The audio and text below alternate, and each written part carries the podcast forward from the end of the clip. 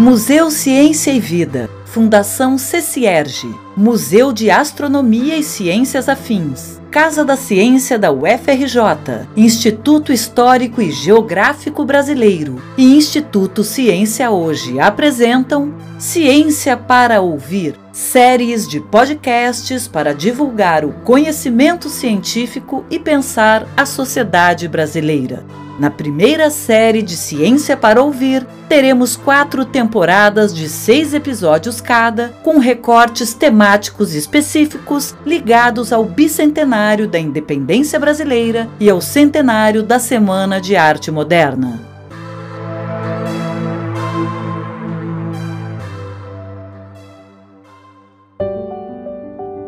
Neste terceiro episódio da temporada, intitulado Vândalos do Apocalipse, convidamos o professor Aldrin Figueiredo para abordar como o modernismo no Brasil não foi apenas um movimento paulista, mas se desenvolveu em várias partes do país. Em sua fala, Aldrin explora o caso amazônico, mostrando que, além da criação modernista própria da região, a Amazônia em si foi também tema de inspiração da criação literária e artística moderna para os artistas de outras regiões do país. Aldrin Figueiredo é nascido em Alenquer, cidade antiga do Baixo Amazonas paraense. Tem 52 anos e é professor da Universidade Federal do Pará desde 1991. Graduado em História pela UFPA, é especialista em Antropologia Social pela mesma universidade, além de mestre e doutor em História pela Unicamp. Dedica-se ao estudo das artes plásticas e literárias na Amazônia nos séculos XIX e XX. Patrimônio histórico e história social da intelectualidade amazônica com foco no século XVIII a XX. Publicou, entre outros livros, Vândalos do Apocalipse e outras histórias, Arte e Literatura no Pará dos anos 20, que recebeu o Prêmio Vicente Sales da Fundação Cultural do Pará em 2012. Atualmente é o diretor do Museu do Instituto Histórico Geográfico do Pará e coordena o grupo de pesquisa em História Social da Arte da UFPA com apoio do CNPq, atuando como professor e pesquisador do programa de pós-graduação em História Social da Amazônia da Universidade Federal do Pará.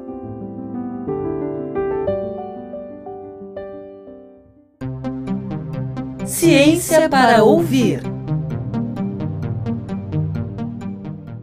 Para pensar um pouco a modernidade brasileira, esse momento que nós estamos vivendo, que é do centenário da Semana de Arte Moderna e, ao mesmo tempo, do bicentenário da independência do Brasil, duas datas cruzadas, duas datas importantes que interagem, que se entrelaçam, é importante pensar é, sobre esse contexto histórico no qual vivia o Brasil na virada do século XIX.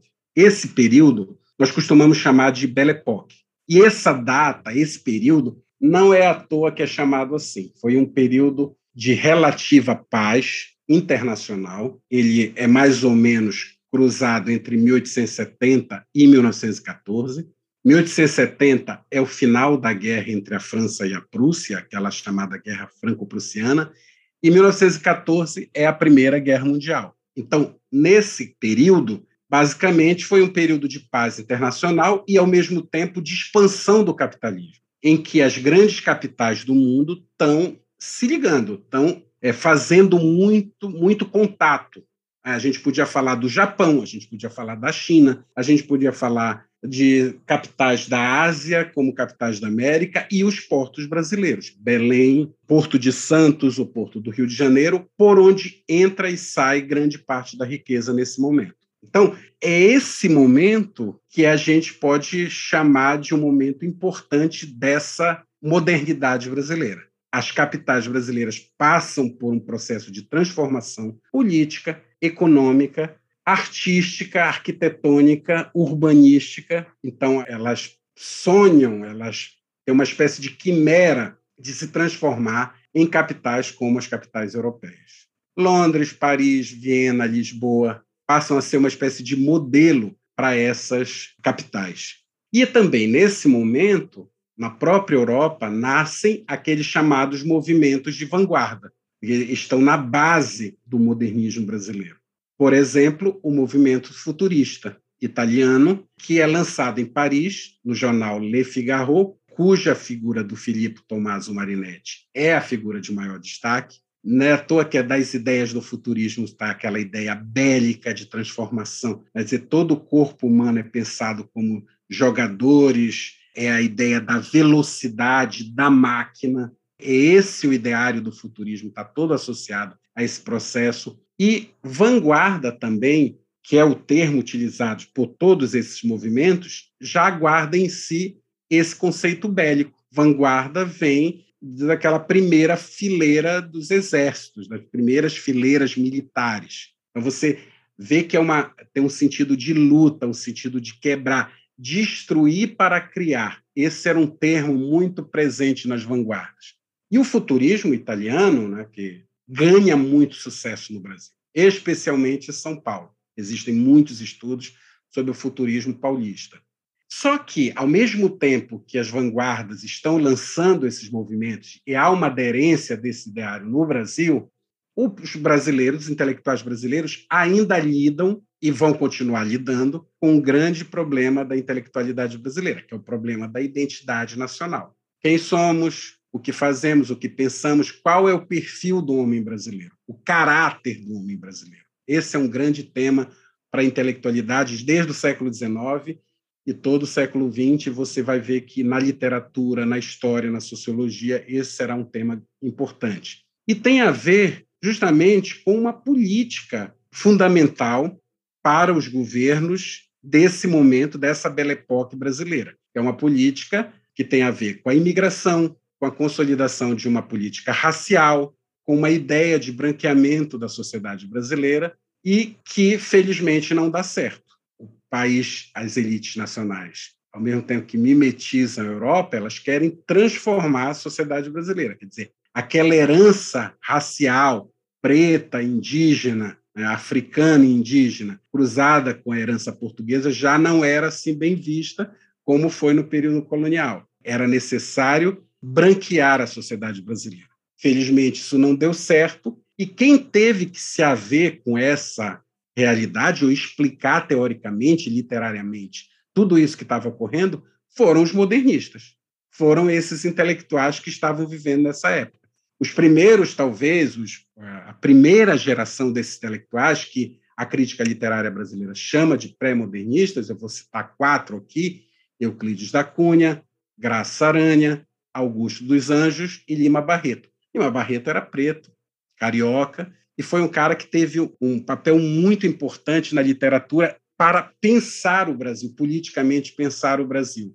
Euclides da Cunha foi um jornalista que viajou para o Acre, que viajou para a Amazônia, e antes de viajar para a Amazônia como engenheiro, ele era engenheiro e era correspondente dos jornais cariocas, ele esteve em Canudos, na Bahia, e acompanhou aquele famoso episódio, a Guerra de Canudos, que é um episódio traumático marcante da República Brasileira e que revela para a sociedade brasileira naquele momento os vários Brasis, não aquele Brasil de São Paulo, do Rio de Janeiro, das capitais que estavam se modernizando, mas um Brasil atrasado, visto como arcaico, abandonado por essa elite republicana que tinha discursado para transformar aqueles homens comuns em cidadãos da República.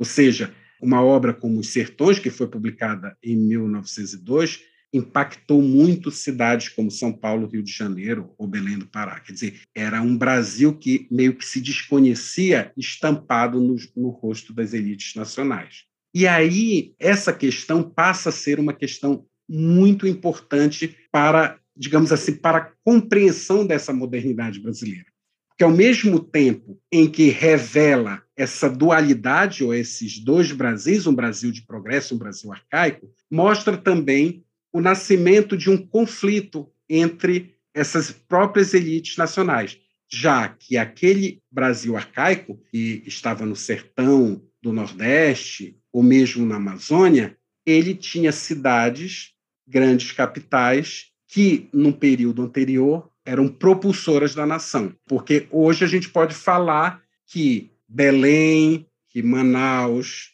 que Fortaleza, mas Recife, Salvador, eram cidades com mais população do que as cidades do sul e sudeste brasileiro. Além do Rio de Janeiro, que era a capital da República, e São Paulo, que tinha passado por um processo de crescimento demográfico formidável, ela tinha passado de uma cidade média para uma cidade superpopulosa naquele momento, 500 mil habitantes, as outras cidades eram cidades médias e menores. Então, você vai assistir, nesse momento, um, uma disputa geopolítica mesmo entre essas elites brasileiras em torno de um projeto de modernidade. Então, acho que a primeira coisa importante frisar aqui é que o modernismo brasileiro ele nasce também de uma disputa política e geopolítica entre as elites nacionais. E que, nesse momento, São Paulo vai ganhar uma expressão muito grande, não é à toa que a gente lembra de São Paulo como essa locomotiva da nação, porque esse modernismo paulista vai ser bancado por essa elite paulistana, que é enriqueceu com o café, e que figuras importantes, a gente pode lembrar aqui de uma figura importante, a Dona Olívia Guedes Penteado, que era uma rica cafeicultora paulista e que foi uma espécie de mecenas. Ela viajou com Mário de Andrade para a Amazônia. Ela, suas duas sobrinhas, naquela famosa viagem do turista aprendiz. E em São Paulo ela reunia a elite paulistana naqueles famosos saraus. Dona Olívia Guedes Penteado. Então, família Prado, família Penteado, eram as famílias que digamos assim, entre as famílias que bancaram esse modernismo em São Paulo a partir de 22. Então, eu acho que esse é o primeiro cenário que é importante pensar na construção de um modernismo brasileiro que foi vendido, que foi se transformou num totem, numa mercadoria mesmo, em que São Paulo era locomotiva da nação. Para mostrar um pouco do encantamento que a região amazônica causou num dos principais nomes do movimento modernista brasileiro, Aldrin Figueiredo separou um trecho original da carta de Mário de Andrade a Manuel Bandeira, escrita em sua viagem a Belém em junho de 1927. Em suas palavras, Mário de Andrade escreveu: Meu único ideal de agora em diante é passar uns meses morando no grande hotel de Belém o direito de sentar naquela terraça, em frente das mangueiras, tapando o Teatro da Paz, sentar sem mais nada, chupitando um sorvete de cupuaçu, de açaí. Você conhece o mundo. Conhece coisa melhor do que isso, Manu?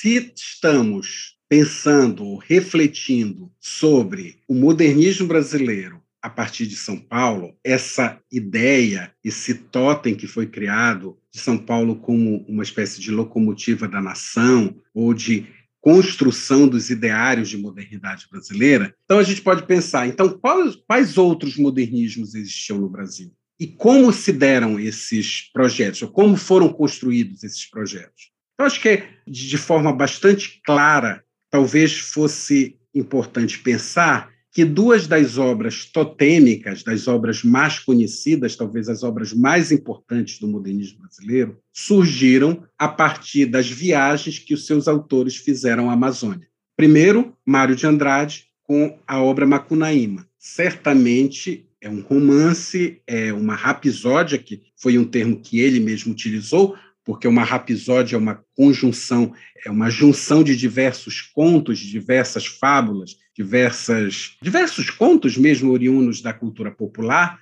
Ele criou esse romance Macunaíma a partir de uma viagem que ele fez à Amazônia em 1927 e publica poucos meses depois, em 1928. Né? E lembrem que eu citei, inclusive, a famosa viagem que ele faz, que ele chamou de turista aprendiz, acompanhado da dona Olivia Guedes Penteado, aquela cafeicultora paulista. Então, essa é talvez a obra mais importante, e essa obra tem um, paralelo em poema, que é a obra Cobra Norato, escrita pelo gaúcho Raul Bopp.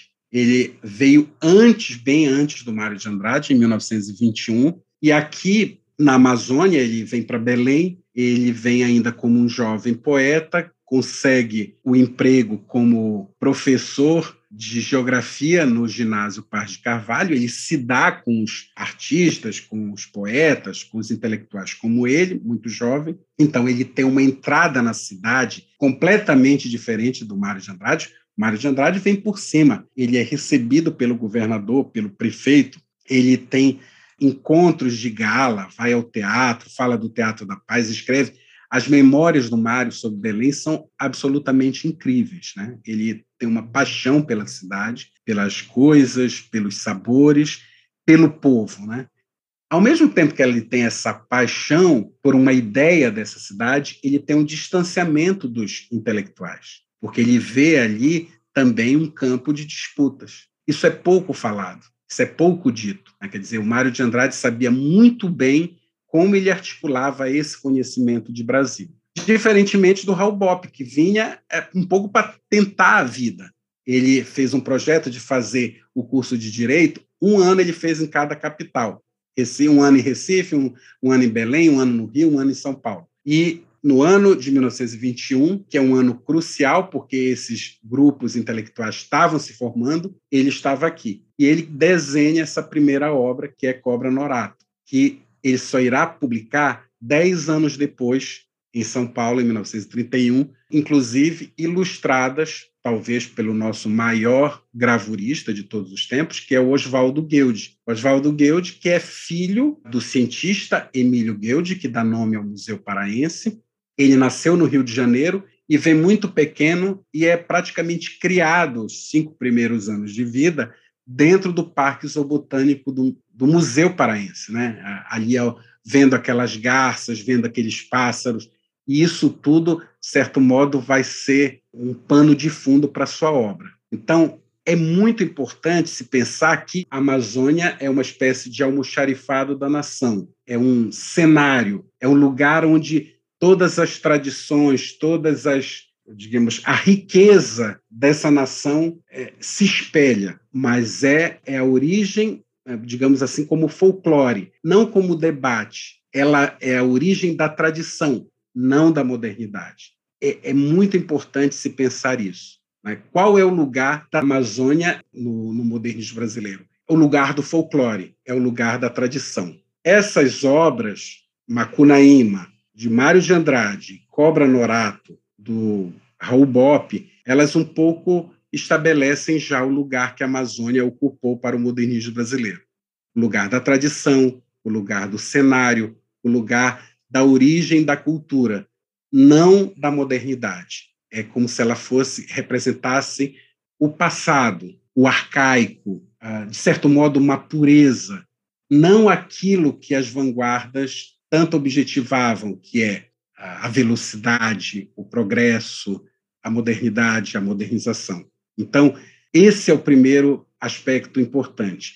Além do que, agora é, a gente pode dizer também que há um, um submundo da história, aquilo que não foi dito. Dizer, para construir uma obra como Macunaíma, Mário de Andrade leu uma série de autores, não somente brasileiros, como estrangeiros. Talvez a obra mais importante tenha sido uma é, escrita por um etnólogo alemão chamado Theodor Koch Grunberg, de Roraima ao Orinoco, falando daquela região que é hoje Roraima, que é porque o Macunaíma é um deus, é um ente da mitologia Macuxi, um povo indígena de Roraima, e leu também autores amazônicos, como Raimundo Moraes, que é um autor paraense extremamente prolixo e polígrafo, escrevia muito sobre de diversas maneiras, escreveu muitos livros.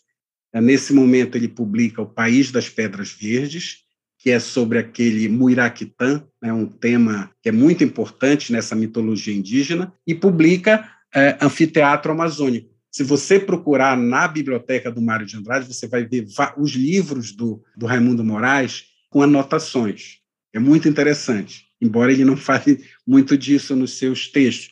Ele até escreveu crônicas sobre o Raimundo Moraes. Ou ainda o pintor Ismael Neri, que é um pintor importantíssimo no modernismo brasileiro, talvez seja a figura que tenha namorado o cubismo até o surrealismo, ou seja, tenha estabelecido um contato muito importante com as vanguardas europeias, como talvez outros outros artistas da sua época não tenham feito da mesma maneira. Ele era muito, foi muito admirado pelo Mário. Ele teve esse conhecimento em 29, quando ele faz a sua primeira exposição no Brasil, ele vem para Belém. O Ismael Neri faz aqui na Biblioteca Pública, no Palace Teatro também, uma primeira exposição dele.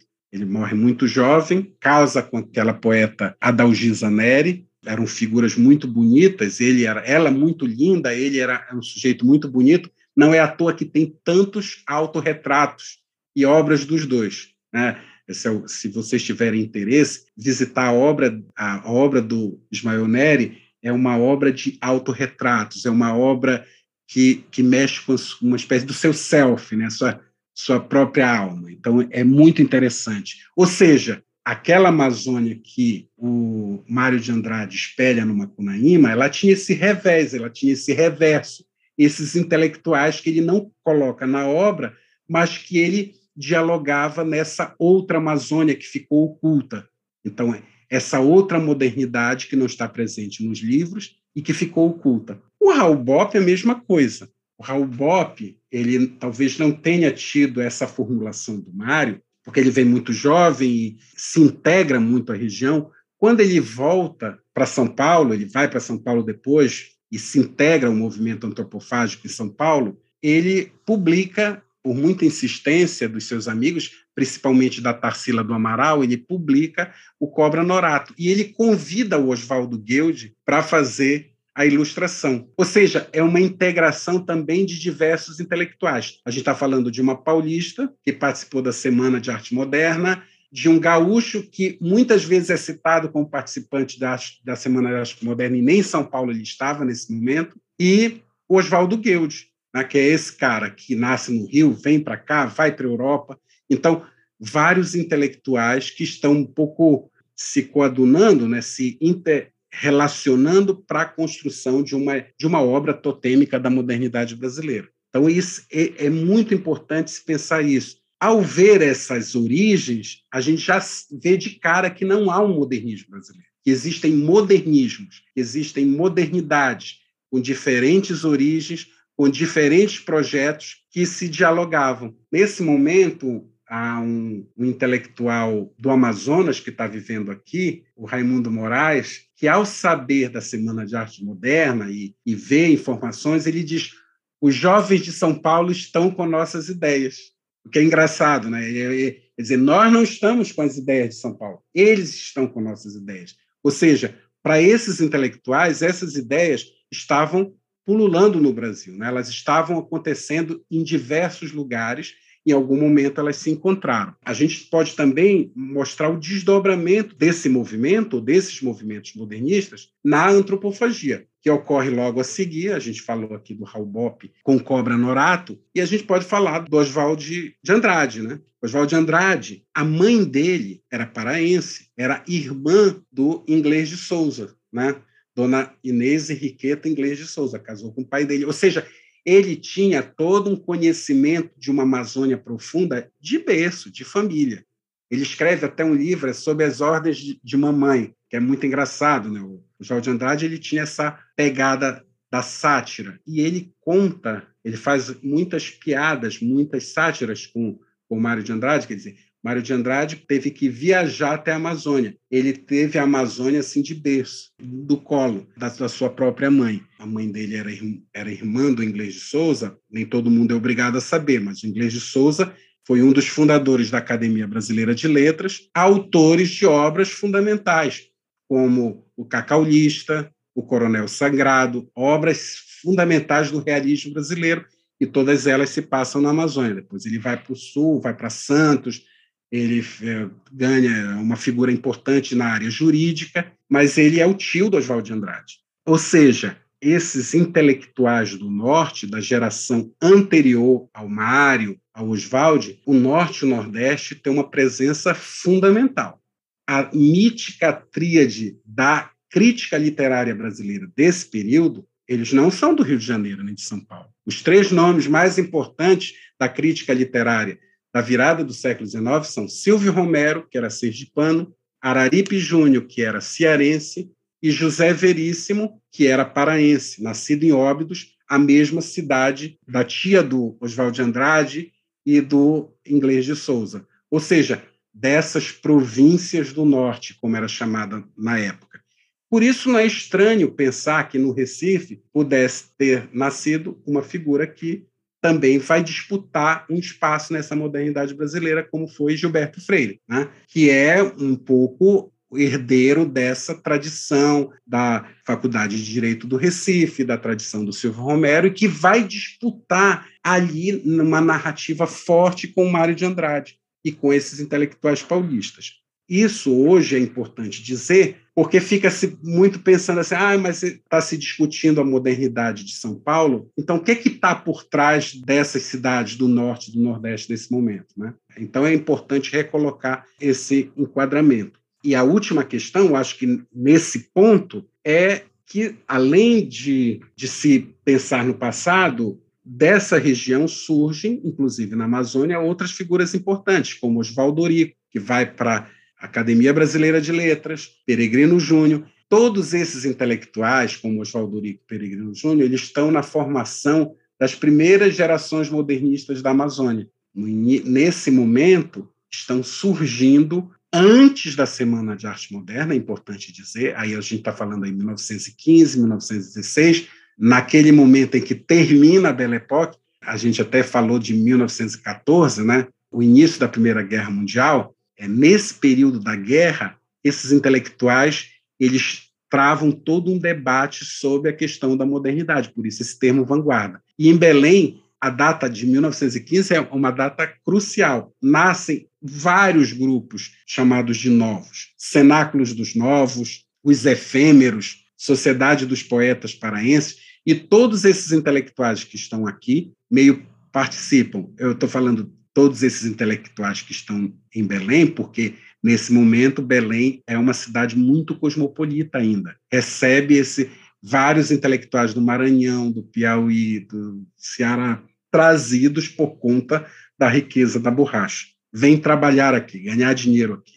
É Lucídio Freitas, que é um grande intelectual do Piauí, Alves de Souza e Cursino Silva, que são intelectuais paraenses, eles fundam essa revista Efêmeres de 1916. Ah, então, esse é um primeiro cenário para se responder à questão que a gente chamou a atenção aqui. Quer dizer, não há um lugar único da Amazônia no modernismo brasileiro. Há um lugar projetado por esse modernismo, digamos, paulista, que se transformou em modernismo nacional, que a Amazônia é apenas um cenário, é apenas um folclore, é apenas tradição. Mas se nós abrirmos a cortina, formos na coxia, formos levantar, né, abrir o armário, você vai ver toda uma movimentação intelectual importantíssima, inclusive atrelada a essas vanguardas europeias e a intelectuais europeus. Esse rapaz, Cursino Silva, ele funda, inclusive, um grupo aqui que ele chama Grêmio Henri Bergson. Imagina, Henri Bergson é um filósofo francês fundamental nesse momento né, da, da fenomenologia. Ou seja, estão lendo filosofia, eles estão lendo poesia francesa, poesia alemã, poesia inglesa, traduzindo. Então, tem toda uma genealogia intelectual que está muito longe de espelhar aquela imagem que o Macunaíma traz, de floresta, de mata, de tradição. Para mostrar um pouco da produção dos artistas da região amazônica na década de 20, Aldrin destacou um trecho do poema Batuque, escrito em 1927 pelo poeta paraense Bruno de Menezes, líder do grupo Vandos do Apocalipse e fundador da revista Belém Nova. Bruno de Menezes é um dos primeiros poetas modernos negros no Brasil, neto de uma escrava e nascido na periferia da capital paraense. Ele é pioneiro no tratamento do africanismo na moderna poesia brasileira patichuli, cipó, caatinga, priprioca, baunilha, pau rosa, oriza, jasmim. Gaforinhas riscadas abertas ao meio, crioulas, mulatas, gente pichain. Nega que tu tem, maribondo, sinhá. Nega que tu tem, maribondo, sinhá. Então, se uh, o modernismo paulista, que se estabeleceu como uma espécie de modernismo brasileiro, modernismo nacional, cunhou, escreveu, consolidou obras que estabeleceram uma ideia de Amazônia, essa ideia de tradição, essa ideia de mata, essa ideia de folclore. Ao mesmo tempo, você tem vários intelectuais produzindo na Amazônia. Né? E, nesse momento, alguns intelectuais estão com uma ideia, com uma obsessão de pensar o Brasil com uma lente amazônica, inclusive. Logo no início, isso assim, a gente está falando assim, bem antes da semana de 22, a gente está falando ainda na década de 10, muitos intelectuais das artes visuais, das artes plásticas, da pintura, das artes decorativas, viram naquela cultura indígena, a gente aí também estabelece uma relação com o Macunaíma,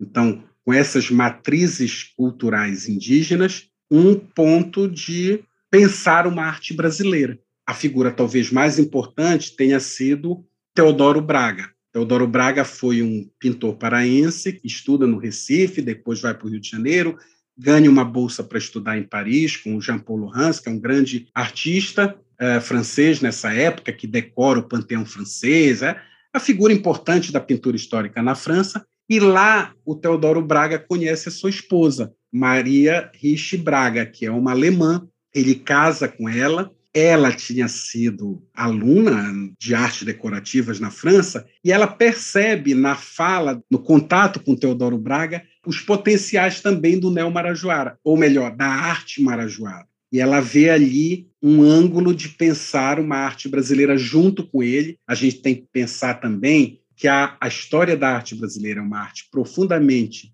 misógina, ela botou a mulher para debaixo do tapete. A figura da Maria Rich foi uma figura que ficou ocultada pelo trabalho do Teodoro Braga, mas ela tem um papel importantíssimo na obra dele. E ele vai fazer uma série de projetos. O Neo Marajoara é um movimento de alcance nacional nesse momento.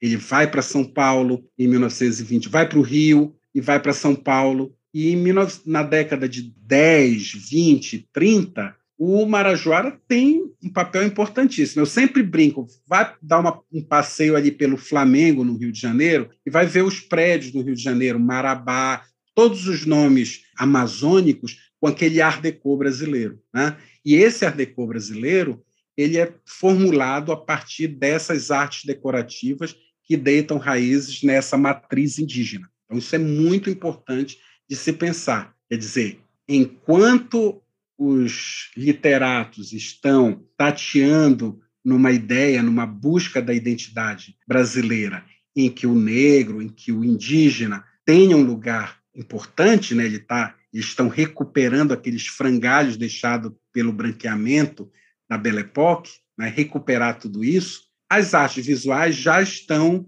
trabalhando nisso há mais tempo, né? Então, o Neo Marajoara ele é um olhar importantíssimo a partir da Amazônia sobre o modernismo brasileiro e que foi ocultado principalmente a partir dos anos 30, dos anos 40, em que aquele modernismo paulista, mineiro, de certo modo carioca, ganha espaço. É a geração aí do Lúcio Costa, do Oscar Niemeyer, do Rodrigo Melo Franco de Andrade, que vai fazer uma leitura da modernidade brasileira a partir de um outro locus, de um outro espaço. Então, dito isso, tem também que se dizer que nesse momento se formulam aqui, eu já falei aqui de grupos que nascem lá na década de 10, né? o Cenáculo das Artes, os Efêmeros, a Sociedade dos Homens de Letras. Em 1920, 1921, que é justamente quando o Raul Bopp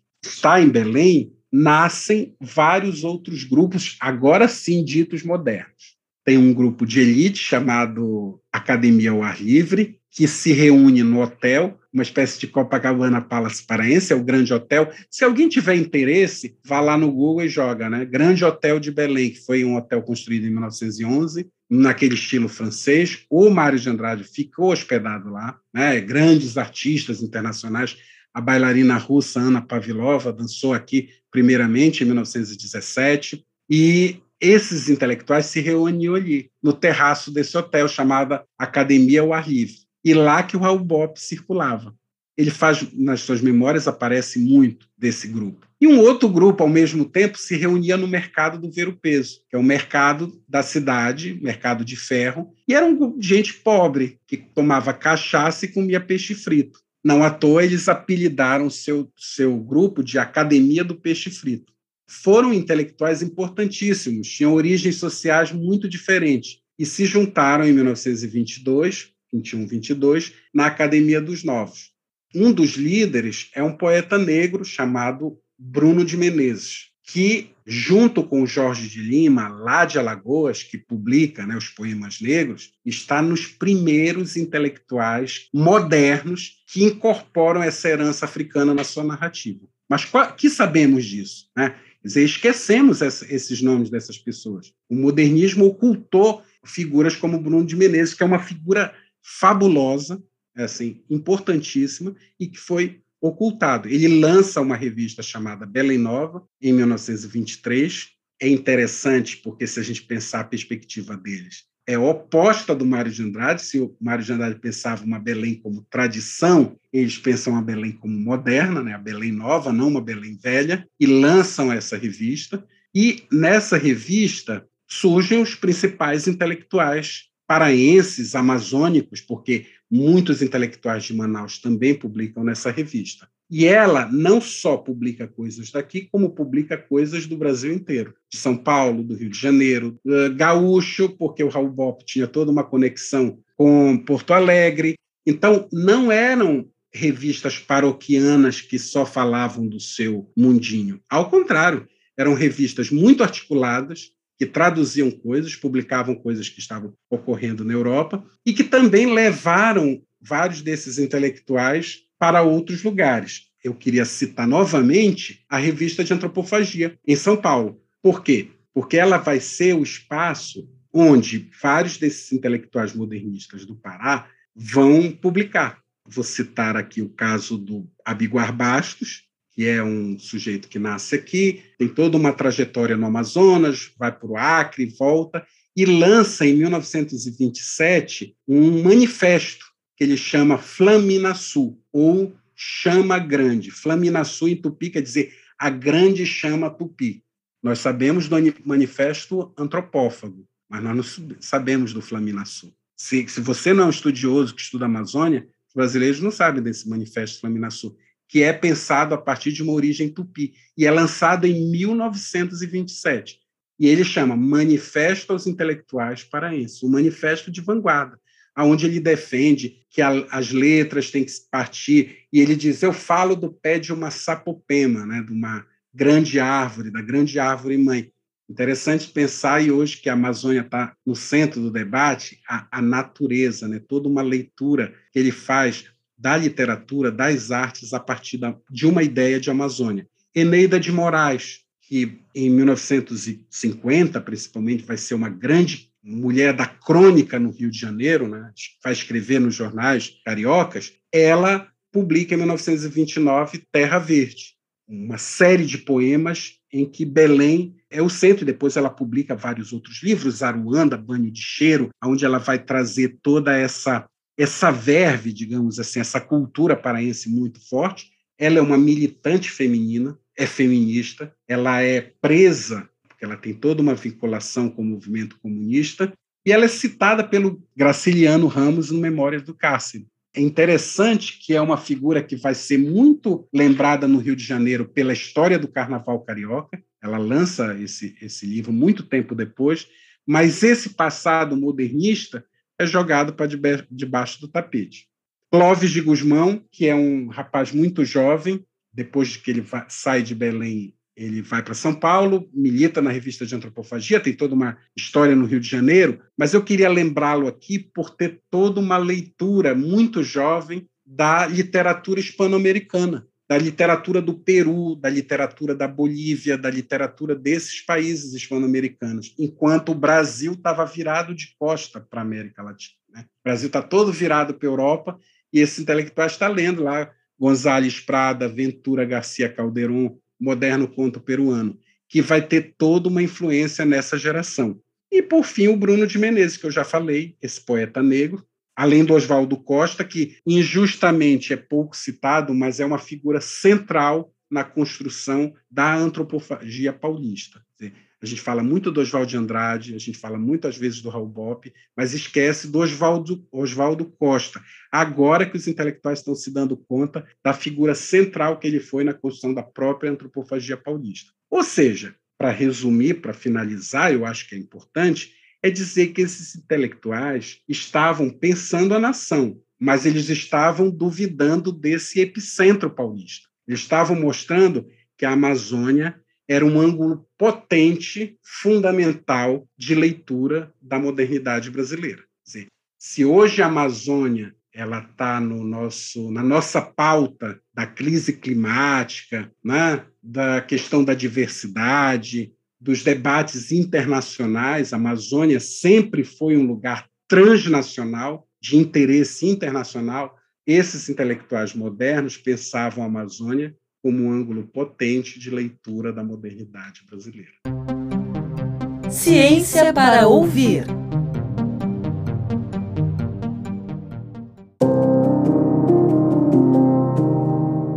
Podcast Ciência para Ouvir é uma realização da Fundação CCERG Museu Ciência e Vida, Museu de Astronomia e Ciências Afins, Casa da Ciência da UFRJ, Instituto Histórico e Geográfico Brasileiro e Instituto Ciência Hoje.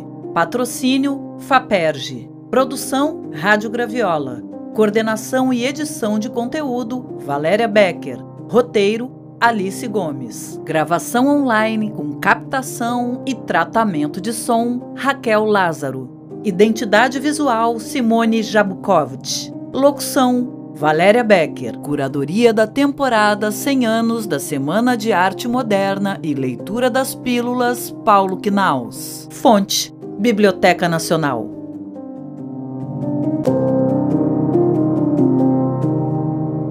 Próximo episódio de Ciência para Ouvir 100 anos da Semana de Arte Moderna, convidamos a professora Marise Malta para falar sobre o modernismo das coisas tratando de apresentar como a arte moderna contagiou a cultura material e a vida cotidiana por meio de objetos utilitários, artes aplicadas e mobiliário, recriando o Brasil iconograficamente. Não perca e siga o nosso podcast nas principais plataformas de áudio para ser avisado dos nossos próximos episódios. Obrigada pela audiência.